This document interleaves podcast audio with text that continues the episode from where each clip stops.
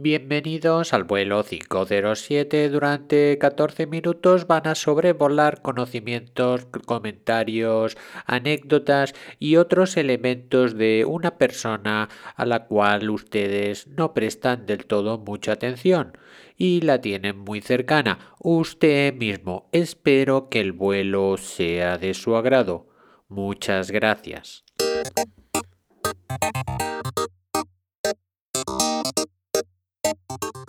Estáis escuchando el podcast de Psicología, Comunicación y Crecimiento Personal de Joan Contreras. Bienvenidos. Bienvenidos, bienvenidos como decíamos a este vuelo, a este pequeño trocito de radio hecha por internet y que espero que sea del gusto de todos vosotras y de todos vosotros. Nada más, vamos a empezar el programa, pero antes quisiera comentaros que esta tarde a las 8 y media, a las 20.30, realizo una videoconferencia gratuita sobre, una, sobre la adolescencia, una primera aproximación para todos aquellos padres, educadores o gente interesada en que quiera saber unas nociones básicas de cómo afrontar esa adolescencia, cómo afrontar ese periodo de la vida tan, tan interesante. Si alguien quiere asistir a esta videoconferencia, solamente me tiene que enviar un correo a divulgación. Y vamos, vamos por ese viaje, por ese vuelo 507 en el que hoy vamos a hacernos una pregunta, porque hoy es miércoles de educación y la pregunta es, ¿creéis que es importante aprender cosas de memoria? Bueno, esta pregunta sobre el programa ya la podíais intuir puesto que está en la descripción, en el título, y es algo que creo interesante de, comentar. Fijaros, los ingleses, para decir esta expresión de aprender de memoria, ellos, ellos dicen learn by heart, que traducido así literalmente sería aprender por el corazón. Y es como si ese aprender de memoria estuviera ligado, estuviera enlazado con las emociones del corazón o como si cuando aprendemos algo de memoria estuviéramos realmente cambiando algo de nosotros mismos. Pero esto no se va a dar en todas las situaciones. Os voy a poner un ejemplo por diez cañones por banda, viento en popa toda vela, no corta el mar, sino vuela un velero bergantín. Bajel pirata que llaman por su bravura. No sé si os suena, pero lo cierto es que este poema es el que a muchos, muchos, muchos alumnos nos hacían aprender de memoria. No sé si aún lo hacen aprender de memoria o no, pero lo cierto es que cuando uno rememora estas cosas, bueno, siente como una especie de satisfacción porque rememoras en cierto sentido una, ¿cómo os diría? Una situación justo en el momento en que la aprendiste. Es decir, cuando tú estás, cuando yo estoy, por ejemplo, recitando estos versos de Espronceda del Capitán Pirata, es como si yo estuviera reviviendo el momento en que aprendí eso. Porque nos costó mucho, porque todos los de la clase se lo tenían que saber. Y, y, ahora es como una especie de satisfacción poder decir el verso completo, que es bastante largo.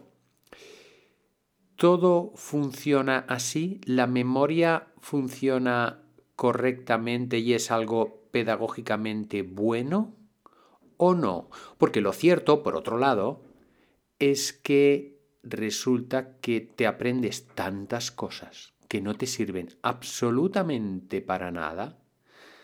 Y, y, claro, te haces la pregunta, ¿no nos podrían enseñar cosas que nos sirvieran más?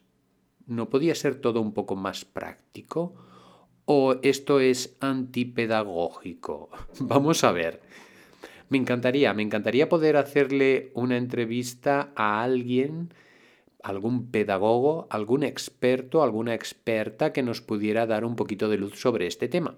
Vamos a hacer un pequeño repaso antes de seguir a los tipos de memoria con los que nos podemos encontrar, porque el tema de aprender de memoria es uno, pero la memoria en general es alucinante.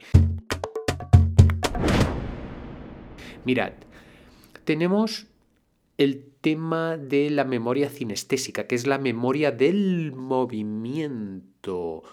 Una vez que aprendes a montar en bicicleta, sabes para toda la vida. Curioso. Y no lo aprendes de memoria repitiendo unos textos.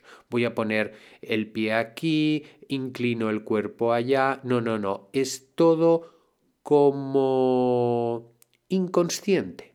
Uno va haciendo y rectificando sobre la marcha a través del equilibrio del cuerpo. Este sería un tipo de memoria. Luego tendríamos la memoria sensorial.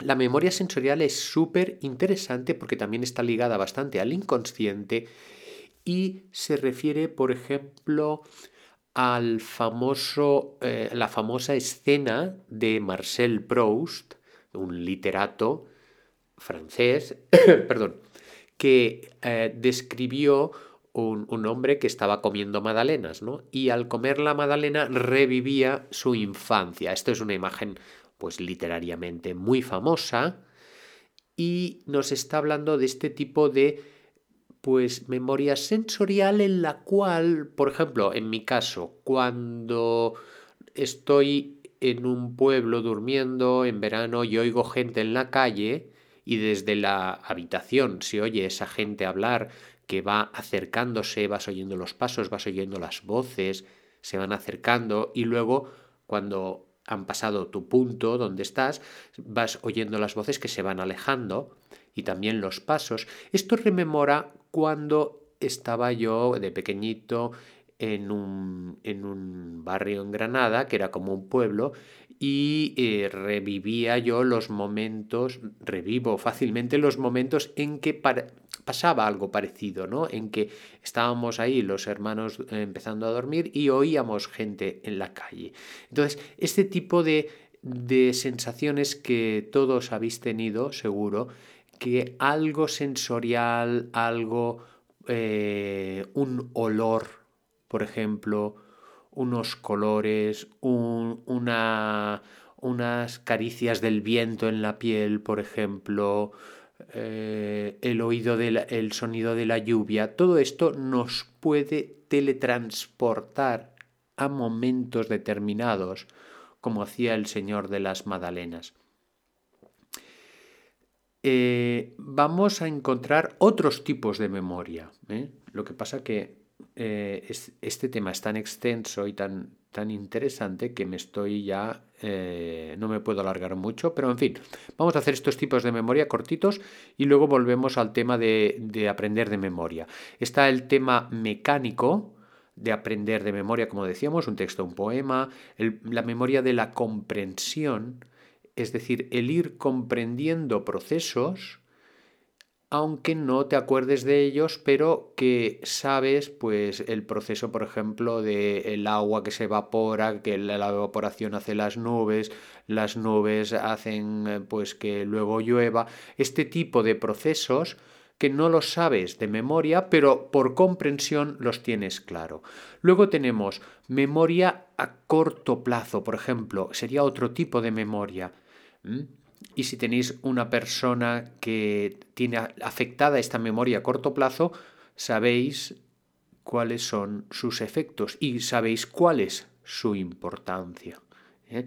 Luego, memoria a largo plazo, ver si te acuerdas o no te acuerdas, por ejemplo, de unos conocimientos, pues como decíamos, de inglés o de unos conocimientos de la carrera que has hecho o de unos conocimientos que necesitas y hiciste el curso y ahora no te acuerdas. ¿eh? ¿De acuerdo? Entonces, el, núcleo del programa de hoy, ¿cuál es? Es decir, vamos a ver, en una época en que hay tantas memorias, tantos lápices de memorias, tantas memorias externas, que buscas en Internet cualquier cosa y ya ni se utilizan casi los diccionarios, que toda la información está ahí al alcance de unas pulsaciones de los dedos. ¿Tiene sentido, ¿tiene sentido aprender las cosas de memoria o no? ¿Cómo lo, cómo lo veis? Actualmente hay muchos conocimientos que se siguen mm, dando en el colegio, en el que el alumno tiene que memorizarlos, los saca en el examen, aprueba o no aprueba, pero luego la verdad es que te olvidas. ¿Es verdad que te olvidas del todo o te queda algo? Porque yo creo que algo queda siempre, aunque luego no te acuerdes del todo. Tienes como un entrenamiento de la mente. Lo que pasa es que desde mi punto de vista es más importante el sugerir, el aprender a pensar por uno mismo, es, creo que es básico la motivación para que los alumnos tengan ganas de aprender, aquella frase famosa de que los alumnos se lleven más motivación para aprender que deberes, y esto se lo he preguntado a algún profe y me dice tajantemente, no, no, no, se llevan más deberes. Y yo, gracias por la sinceridad. Creo que en la educación de hoy en día, el factor motivación es muy importante, porque de las cosas que estás motivado, oye, ¿te acuerdas? Es que te acuerdas. Aparte de las que te han hecho aprender de memoria, como lo del, lo del poema aquel.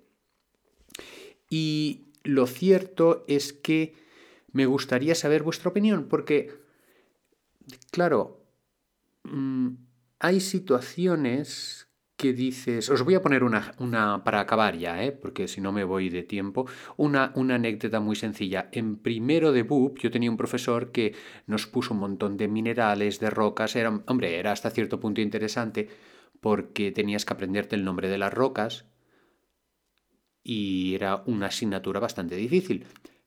El de los minerales, ¿no? Entonces en el examen nos, nos ponía delante un mineral o nos enseñaba un mineral, nosotros teníamos que poner el nombre.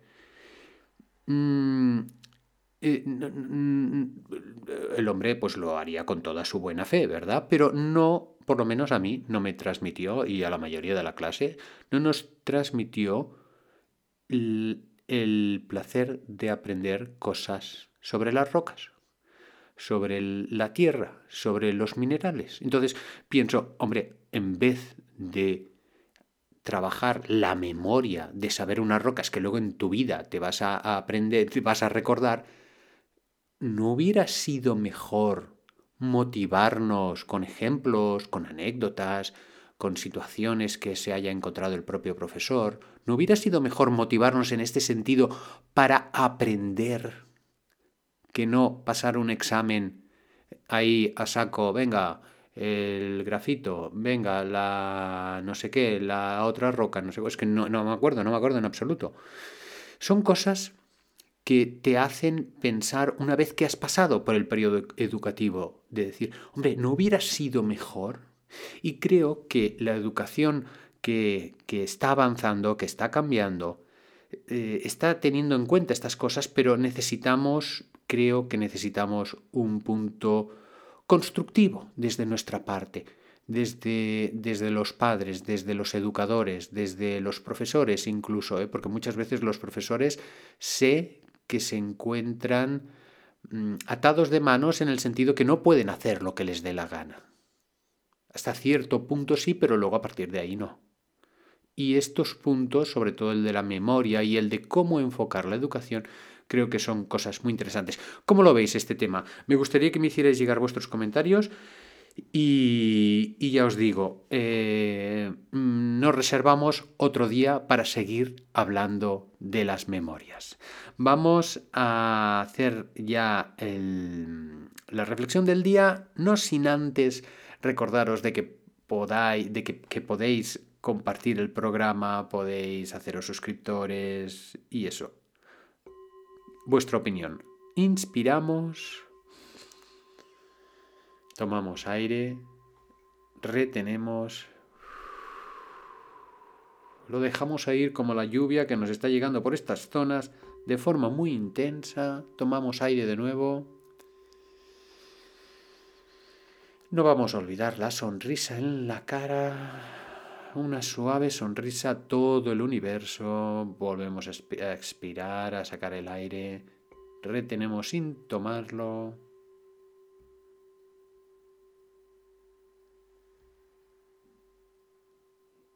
Nos vemos en el próximo programa.